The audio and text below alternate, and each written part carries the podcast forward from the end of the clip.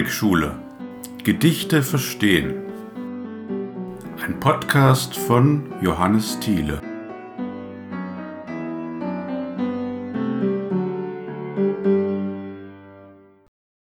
Willkommen zu meinem neuen Lyrik-Podcast. Mein Name ist Johannes Thiele. Ich bin Lehrer am Gymnasium für Deutsch und Werte und Normen, heißt mein Zweitfach in Niedersachsen, in anderen Bundesländern heißt es Philosophie oder Ethik. Ich habe diesen Podcast erstellt, weil ich damit eine Lücke füllen möchte. Es gibt zwar Podcasts und verschiedene Kanäle auf YouTube, die Gedichte einlesen, aber es gibt keinen Kanal, der das Einlesen von Gedichten mit einer Interpretation verbindet. Natürlich, es gibt solche Formate in Textform. Es gibt äh, zum Beispiel in der FAZ die Frankfurter Anthologie, sehr bekannt und auch schon äh, seit, seit vielen, vielen Jahren etabliert. Und in den Frankfurter Anthologien ist es so, dass verschiedene Schriftsteller zu Gedichten ihre Gedanken äußern und diese interpretieren, aber eben in Textform. Das Ziel dieses Podcasts ist es, diese beiden Dinge miteinander zu verbinden. Den Vortrag von Gedichten und dann eine kurze Interpretation dazu. Diese Interpretation soll keinen Anspruch auf eine letztgültige wissenschaftliche Genauigkeit erheben, sondern vielmehr ein erster Zugang dazu sein, natürlich trotzdem in gewisser Weise professionell. Ich bin ja schließlich auch Deutschlehrer, aber es soll ein erster Zugang sein. Es soll nicht stundenlang interpretiert werden, sondern sozusagen nur die Tür geöffnet werden in die Texte hinein. Ich habe mir überlegt, dass ich eine ganze Bandbreite von Texten ähm, rezitieren und interpretieren möchte, angefangen im Mittelalter bis zu den Texten aus der jüngsten Gegenwart. Ich bemühe mich dabei auch, Texte von Frauen, von Lyrikerinnen möglichst häufig mit zu Gehör zu bringen und ich bemühe mich auch, hin und wieder äh, weniger bekannte Texte mit einzulesen. Nichtsdestotrotz ist dieser Podcast auch für die bekannten Texte. Die Adressaten, an die sich dieser Podcast richtet, nun ja, es sind Schülerinnen und Schüler. Ich hoffe mir, dass ich damit Schülerinnen und Schüler tatsächlich erreichen und ihnen helfen kann, Lyrik vielleicht ein bisschen besser zu verstehen. Daneben sind natürlich alle angesprochen, die sich in irgendeiner Weise für Lyrik interessieren und ihren Horizont hier noch etwas erweitern wollen. Ich werde neue Texte in regelmäßigen Abständen aufnehmen, einsprechen und interpretieren. Ich habe mir zunächst mal eine Liste angelegt mit um die 60, 65 Texte, die mir spontan eingefallen sind, die ich auf jeden Fall einlesen möchte. Aber diese Liste wird mit der Zeit definitiv noch erweitert werden. Man könnte ja allein bei einem Autor wie Bertolt Brecht 100 Gedichte einlesen oder bei Goethe nochmal 100. Aber natürlich möchte ich nicht von nur einem Autor eine vollständige Einlesung und Interpretation äh, vorlegen, sondern ich möchte eine Bandbreite hier darbieten. Das heißt, ich werde kreuz und quer durch die Literatur mich durcharbeiten, und so mit der Zeit hoffentlich ein recht umfangreiches Archiv anlegen können. Der Podcast ist zunächst so angelegt, dass ich die Texte alleine einlese und bespreche. Es ist aber nicht ausgeschlossen, dass sich das in Zukunft ändert und dass ich vielleicht ähm, zusammen mit jemand anderem diese äh, Interpretationen vornehme. Ähm, auch wenn ich das alleine zunächst mache, ist es aber nicht so, dass ich nicht auch äh, andere Lesarten mit einfließen lasse. Ich greife da auf Unterrichtserfahrung zurück und äh, weiß ja, wie meine Schülerinnen und Schüler die Texte vielleicht auch anders verstanden haben als ich und das werde ich dann durchaus immer mal mit erzählen. Und tatsächlich ist es ja so, dass Lyrik in erster Linie auch lebt, wenn sie im Gespräch erschlossen wird. Das habe ich immer wieder erfahren. Ähm, ich kann mir noch so viele Gedanken über ein Gedicht machen in häusliche Vorbereitung. Wenn ich dann in den Unterricht gehe und da ein Austausch stattfindet, ein lebendiges Gespräch, dann kommen immer noch so viele neue Facetten äh, zum Vorschein, an die ich vorher nie gedacht habe. Ja, es, äh, das ist schade, dass das in diesem Format wahrscheinlich gar nicht so möglich sein kann. Das kann nur echter, lebendiger Unterricht. Aber ich möchte trotzdem, wie gesagt, ähm, hier und da solche Lesarten mit einfließen lassen, um das dann vielleicht in dieser Form doch ein bisschen erlebbar zu machen. Und damit fange ich dann jetzt auch ohne Umschweife mit dem ersten Gedicht an. Bertolt Brecht von der Freundlichkeit der Welt. Auf die Erde voller kaltem Wind kamt ihr alle als ein nacktes Kind. Frierend lagt ihr ohne alle Hab, als ein Weib euch eine Windel gab. Keiner schrie euch, ihr wart nicht begehrt und man holte euch nicht im Gefährt. Hier auf Erden wart ihr unbekannt, als ein Mann euch einst nahm an der Hand. Und die Welt die ist euch gar nicht schuld. Keiner hält euch, wenn ihr gehen wollt. Vielen Kinder wart ihr vielleicht gleich, viele aber weinten über euch. Von der Erde voller kaltem Wind geht ihr all bedeckt mit Schauf und Grind. Fast ein jeder hat die Welt geliebt, wenn man ihm zwei Hände Erde gibt. Ja, was ist das für ein Text? Die Freundlichkeit der Welt. Der Titel klingt, wenn man das Gedicht gelesen hat, sofort ironisch. Was ist das für eine Welt, die da beschrieben wird? Sie fängt sofort in der ersten Zeile, im ersten Vers an, als kalt beschrieben zu werden, als eine negative Welt, eine Welt voller kaltem Wind, auf die man nackt geworfen wird und in der man friert und in der man nichts besitzt, man ist ohne alle Hab. Es ist ferner eine Welt, auf der man nichts gilt. Man ist als ein Neugeborenes ohne Stand und ohne einen Ruf. Man ist auch noch nicht begehrt und niemand ist da, der sich um einen reißt und einen vielleicht sogar abholt im Gefährt. Man ist auf dieser Welt unbekannt.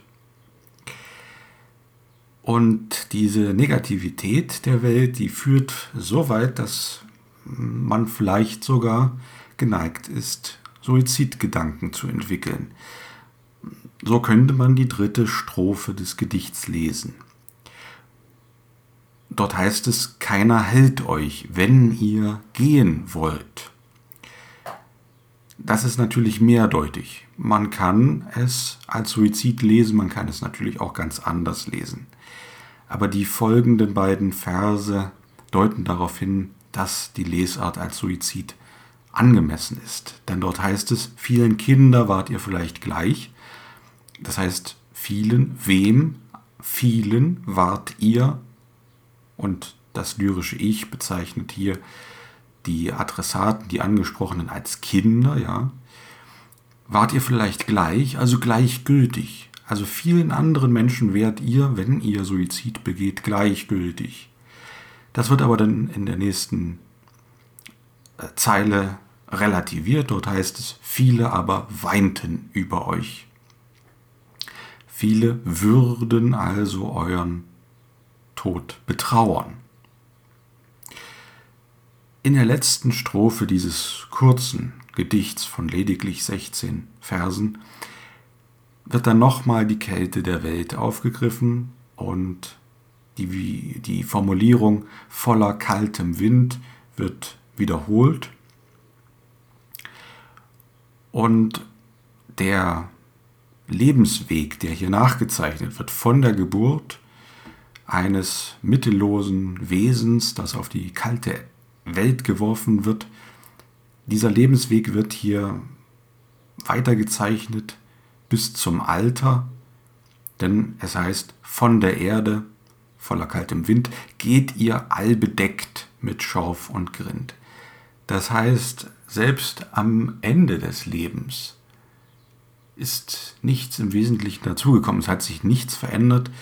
Die Erde ist immer noch voller kaltem Wind und zu allem Überfluss ist der Mensch jetzt auch noch geplagt von den Zeichen des Alters und von Zeichen der Arbeit, Schorf und Grind. Aber dann gibt es einen ganz bemerkenswerten Umschwung in den letzten beiden Versen. Dort heißt es, ich wiederhole sie hier noch einmal, das sind für mich zwei der wunderbarsten Verse in Gedichten überhaupt und das macht auch die Qualität dieses Textes überhaupt erst aus, dass es in diesen zwei letzten Versen einen Umbruch gibt, ja, der die Negativität der Welt, wie Brecht sie hier zeichnet, komplett ähm, umkehrt. Dort heißt es, fast ein jeder hat die Welt geliebt, wenn man ihm zwei Hände Erde gibt. Und diese Verse sind so vieldeutig, so wunderbar. Grundsätzlich sagen sie erst einmal nur Folgendes, die Welt ist also schlecht, das haben wir in den 14 Versen vorher gehört. Und jetzt lesen wir, dass man sie trotzdem lieben kann als Mensch. Und wie kommt es dazu? Man gibt dem Menschen zwei Hände Erde. Ich habe diese Stelle hm, schon des Öfteren mit Schülern besprochen und bin immer wieder begeistert davon, wie vieldeutig diese Stelle ist und wie vieldeutig sie gelesen werden kann. Ich möchte hier einige Lesarten präsentieren und der Hörer kann dann selbst entscheiden, welche ihm am meisten zusagt. Die erste von diesen Deutungen ist äh, wahrscheinlich die simpelste. Sie nimmt diese Stelle ganz wörtlich und versteht diese zwei Hände Erde, die man dem Menschen gibt, als eine unmittelbare Naturerfahrung. Und das ist etwas, was vielleicht viele Menschen nachvollziehen können. Sie kommen nach einem sehr stressigen Tag von der Arbeit nach Hause und haben vielleicht auf dem Balkon oder im eigenen Garten die Möglichkeit, eine unmittelbare Naturerfahrung zu machen und in der Erde zu wühlen. Ja, vielleicht gräbt man dort ein bisschen etwas um, man pflanzt etwas, man erntet Gemüse oder wie auch immer und plötzlich geht es einem äh, wieder besser, es geht einem wieder gut. Das ist eine äh, Lesart, die ich persönlich sehr nachvollziehen kann. Ähm, das geht mir immer so, wenn ich nach einem stressigen Schultag nach Hause komme und dann als erstes für eine Stunde in den Garten gehe. Ähm, danach kann der Tag noch so schlecht gewesen sein, danach ist er auf jeden Fall besser. Eine Deutung, ähm, die von Schülern dann auch sehr schnell entwickelt wird, ist zu sagen, das ist eine Anspielung auf ein Begräbnisritual, auf eine Begräbnisszenerie. Das ist die zweite Deutung. Das Gedicht zeichnet ja einen Lebensweg nach und insofern äh, ist es nur plausibel, diese zwei letzten Verse als das Ende eines Lebens äh, zu sehen, beziehungsweise ähm, sich eine Beerdigungsszene vorzustellen. Und das kann man jetzt auf zwei Arten äh, tun oder mit zwei mh, hm, Schwerpunkten. Einmal können diese Verse bezogen sein auf den Toten, dem die Hinterbliebenen die zwei Hände Erde geben ins Grab. Und äh, insofern sind diese Verse dann so zu verstehen, dass am Ende des Lebens, egal wie schlecht das Leben war und wie viele Herausforderungen es gab für den Menschen, am Ende des Lebens ist es doch so, dass man eigentlich das Leben geliebt hat, auch wenn zwischendurch solche Suizidgedanken da gewesen sein mögen. Eine zweite Lesart dieser Begräbnisritualvariante ist vielleicht zu sagen, im Fokus steht nicht der Tote im Grab, sondern im Fokus stehen die Überlebenden, die Hinterbliebenen, die auf der Beerdigungsfeier ähm, sich bewusst werden, in der Konfrontation mit dem Tod sich bewusst werden, was sie eigentlich am Leben haben und was sie an der Welt haben und dass man im Angesicht des Todes äh, diese Welt zu lieben lernt. Beide Deutungen finde ich vollkommen plausibel. Und äh, das ist auch wichtig, dass man an dieser Stelle sagt, es gibt nicht die eine richtige Deutung, sondern das hat hier etwas Schillerndes. Da ist etwas von Ambiguität da, also von Mehrdeutigkeit. Und die sollte man nicht im Keim ersticken, wenn die Lesarten irgendwie plausibel gemacht werden können. Und das können sie hier durchaus. Eine dritte Lesart ähm, ist etwas voraussetzungsreicher und ähm, erfordert den Spezialkontext ähm, Autorbiografie. Das heißt, man muss ein bisschen etwas zu Bertolt Brecht wissen. Jetzt nicht wirklich sehr viel. Also die meisten werden vielleicht wissen, dass äh, Brecht ähm, dem Kommunismus sehr nahe stand, kommunistische Positionen vertreten hat. Und so könnte man diese Stelle folgendermaßen lesen. Diese letzten beiden Verse könnten verstanden werden als eine implizite Aufforderung, dem Menschen ein Mindestmaß an Besitz oder an Entfaltungsmöglichkeiten zu geben, um sein Potenzial auszuschöpfen. Denn durch den Kapitalismus ist es so, dass ein Missverhältnis der Produktionsmittel entstanden ist. Die Produktionsmittel liegen nicht bei der arbeitenden Bevölkerung, sondern bei einzelnen Besitzenden. Und dadurch wird die Welt zu einem kalten Ort voller Wind, ja, voll kaltem Wind, so wie es im Gedicht an zwei Stellen heißt. Und an diesem kapitalistisch kalten Ort ist der nackte Mensch natürlich nichts wert. Denn der Mensch gilt nur so viel, wie er taugt, um die Produktion zu steigern. Er ist nur als Mittel zum Zweck und nicht als Zweck an sich ja, im Kapitalismus zu verstehen. Und das ist natürlich etwas, was Brecht kritisiert. Und implizit ist es dann also an dieser Stelle eine Forderung, den Kapitalismus zu durchbrechen und den Menschen zu sich selbst kommen zu lassen. Also eine ganz kommunistische Position, die dann so zu lesen ist, fast jeder hat die Welt geliebt, wenn man ihm zwei Hände Erde gibt, also wenn man ihm zwei Hände Erde geben würde, wenn man ihm Besitz geben würde, das ist eine Lesart, die etwas komplizierter ist. Aber ich wollte sie hier sehr gerne äh, mal mit vorstellen, weil ich sie doch hm, bemerkenswert fand.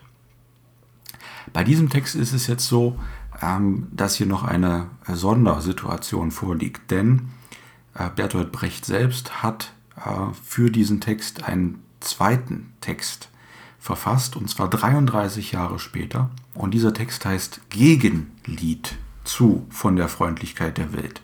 33 Jahre später entstanden wahrscheinlich, sogar genau weiß man das nicht, Brecht hat das nicht immer klar datiert, aber man kann es erschließen. Und diesen Text lese ich jetzt auch nochmal vor. Also das Gegenlied zu von der Freundlichkeit der Welt. Soll das heißen, dass wir uns bescheiden und so ist es und so bleibt es sagen sollen? Und die Becher sehend lieber Dürste leiden, nach den leeren greifen sollen, nicht den vollen? Soll das heißen, dass wir draußen bleiben, ungeladen in der Kälte sitzen müssen, weil da große Herren geruhen, uns fortzuschreiben, was dazukommt uns an Leiden und Genüssen? Besser scheint's uns doch, aufzubegehren und auf keine kleinste Freude zu verzichten und die Leidenstifter kräftig abzuwehren und die Welt uns endlich häuslich einzurichten. Und da sind wir dann also wirklich ganz beim Schluss des äh, kommunistischen Manifests Proletarier aller Länder vereinigt euch. Ja, also hier wird viel deutlicher als im ersten Text, ähm, dass Bescheidenheit nicht mehr angebracht ist, dass man vielmehr selbst handeln soll, um die Verhältnisse in der Welt zu verändern, um sie zu einem anderen Ort zu machen, einem wärmeren Ort, an dem der Mensch selbst etwas zählt.